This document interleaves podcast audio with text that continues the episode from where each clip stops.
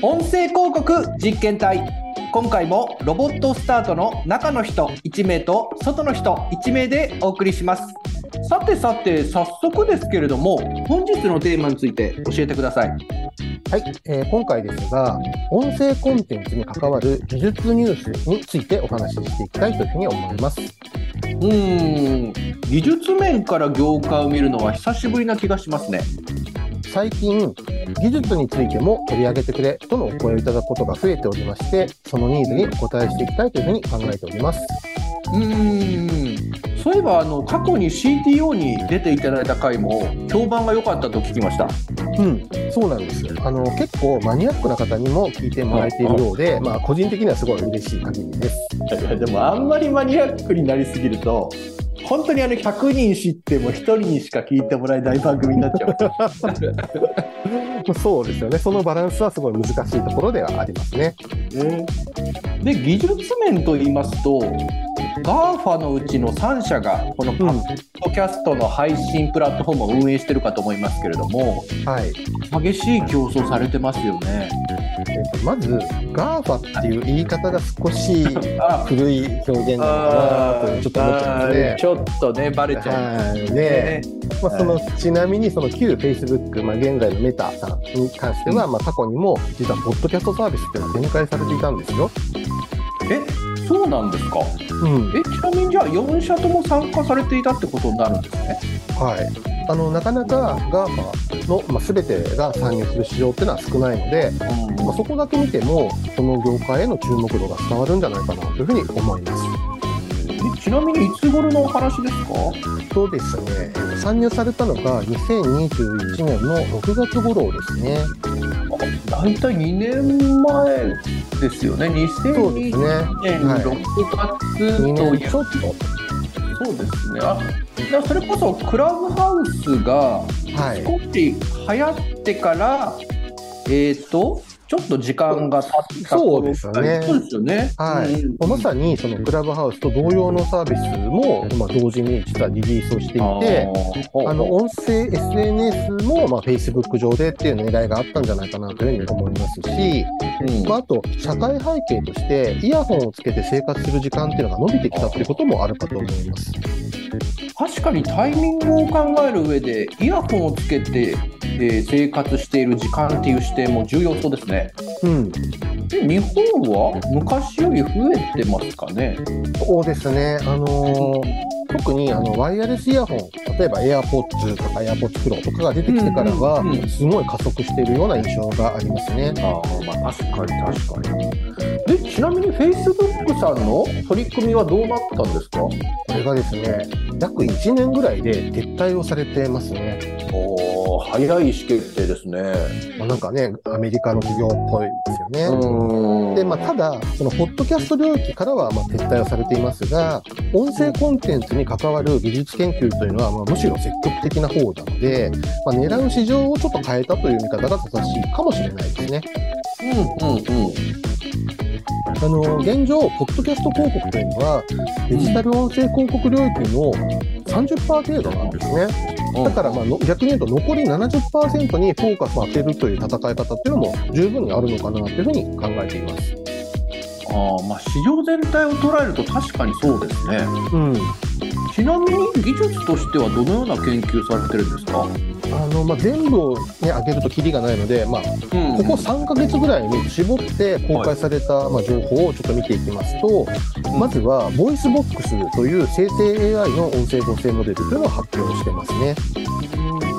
生成 AI の音声合成っていうと、まあ、他の会社も取り組んでいる印象がありますけど、うん具体的にどんな特徴があるんですか、えーとまあ、主要な、まあ、特徴を、まあ、ピックアップをしますと、うん、まず2秒程度の短い音声サンプルで音声合成を実現する。おう。で、2つ目に、音声編集とノイズリダクションができる。うん。うん。で、3つ目に、多言語への音声データの変換といったところに、まあ、特徴があるようです。へえー、と2秒のサンプルでの実現っていうとかなり革新的な気もしますけれども、うん、ちなみにこれまでの技術とは何が違うんでしょうか？えー、あのこれまでの音声合成 AI というのは、まあ、入念に準備されたデータを使ってタスクごとに特定の学習っていうのを行う必要があるっていうのはまあご存知かと思いますけど、まあ、今回の Voicebox というのは非自己回帰性の生成モデルである flow matching っていう技術をベースに構築をしていてテキストと音声を非決定性のマッピングによりラベル付けなしで学習可能な仕組みになってます。うんうんうん、でまたですね各言語のパブリックドメインのオーディオブックっていうのがいっぱいあるんですけどこちら5万時間以上の、まあ、録音音声とさらにそれのトランスクリプトを使って学習をさせた結果、なんと、ゼロショット音声合成において、現在の最新英語モデルのバリュー E を明瞭度と音声類似度の両方で上回って、で、さらにですよ、20倍もの高速化を実現できたということなんですよね。えー、となんかすごそうなことは分かりますけども、うん、ちょっと内容については理解ができませんでした。うんそうですかね、まあ、じゃあここからは、まあ、技術的な説明は極力避けて何を行っていて何ができそうかという話をちょっと中心に話を進めていきましょうか。これとても助かりますけどもこれもしかして今まで私に気を使って技術の話を避けてこられました、うん、いやまあまあなきにしもあらずですが、まあ、そうまあ、そうですよね、うんまあ、厳密に言うと、まあ、音声っていうよりは今の AI の話なのでまあしょうがない、はい。まあ、ただ知ってる方が業界の動向は理解しやすくなるのかなというふうに思います。いやこの領域のことを少し知った気になってましたけどまだまだですね。まあ少しずつ覚えていきましょう。ということでメタの取り組みっていうのはこれだけではない。ですほうほうほう。でオープン AI のリスパーというサービスはご存知ですかねえー、っと、文字起こしとかに使われるあの音声認識モデル。はいはい。はいはい、で、この Whisper に対抗する音声 AI モデルとして、1100以上の言語に対応する大規模な音声 AI モデル、マッシブリーマルチリンガルスピーチ、まあ、MMS っていうんですけど、これがまあ新しく発表されています。おこれもちょっと同じ質問になっちゃいますけど、これまでの技術とは何が違うんですか、えっ、と、まあ、これまでのモデルというのは大体世界7000言語あるって言われてるの中の100言語ぐらいをまカバーしているというふうに言われてたんですけど、まあ、今回のメタのモデルに関しては1100言語に対応しているっていうことです。これ主要な1100言語となると、かなり人口カバー率になりそうですよね。うん、そうですよね。で、まあ、言い換えると、まあ、世界で流通している音声データの大部分をま把握することにつながると。でもちろん、音声だけではなくて、動画内の音声というのも対象になるのかなというふうに思います。あまあ、一度テキストに直すと翻訳もできるでしょうから、うん、まあ、各国の企業が欲しい言語で、まあ、データを入手といいますか把握することにつながりそうですよね。はい、でこれはあのクッキーの防具を見据えたコンテクスチャルターゲティングを行うためにもめちゃめちゃ重要な基盤にもなるので、まあ、今後そのね覇権争いの一部になるのかなというふうにも思いますね。例えばクッキー規制と言いますと、うん、もう直近のあれですね8月25日に、はい、EU のデジタルサービス法が、うん、大手企業から先行導入されましたよね。はい、ここ厳しいですよね。えー、確か EU 圏内の月間利用者数が4500万人を超える、うん、19のサービスの対象だった。はい、話だったんですけど、フェイスブックもまさに入ってます、ね、当然ね、19のサービスじゃ絶対入っちゃいますよね。そうですよね。で、まあ、はいはい、その話題自体はちょっと別途取り上げようとも思うんですけど、うん、これ、違反すると、あの最大で年間売上の6%の制裁金が出されるってことなので、あの広告表示に関するアルゴリズムに含めて、まあ、各社、慎重な対応と変化が求められるというふうに思いますね。これ、売上の6%ですよね。はい。いやまあ、そう考えると、この見方を変えると、うん、音声データの解析技術が進展することで、このデジタル音声コンテンツの広告価値っていうのは今後上がってきそうですよね。はい、これはもうまさにそうですね。で、国内事例としては、以前、 LISTEN さんについても触れさせていただいてますけど、今後、この部分は重要なテーマになるんじゃないかなというふうに思います。うんうんうんうん。で、まだメタさんの取り組みっていうのは他にもあってですね、8月に入ってから音楽であったり、サウンドを簡単に生成できるジェネリティブ AI ツール、オーディオクラフトというのも発表されておりますね。おこれまさに前回お聞きしましたけれども音声コンテンツを作る上でこの音楽とかサウンドの重要性が高いって話でしたよねはい、そうです、そうです。まさにそこに手掛けられてるわけですねはい。で、まあ、これまで生成してきた、その3つのモデルをまず組み合わせた、まあ、リリックを基盤として作ったものになってますね。おーえー、っともう少し詳しく教えていただいてもいいですか？まず一つ目に、ミュージックジェンというあの新しいモデルがあって、これはテキストから音楽を生成できるモデルで、あの例えばあのスローなジャズをあの作ってってスクリプトに打ち込むと、それっぽいのができてくるんですね。で、実際やったんですけど、結構面白いですと。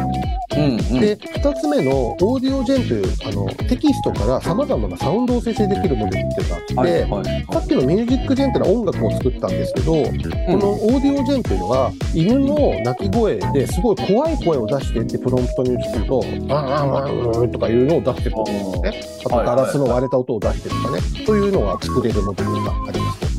で、3つ目はちょっと違うタイプなんですけど、エンコーディックという音質を維持したまま圧縮を実現する音声コーディックっていうのがあるんですね。で、この3つを組み合わせることで、高品質の音楽とかサウンドとかを、まあ、簡単に生成できるっていう、そういったものが、新しいサービスというふうになってます。なるほど、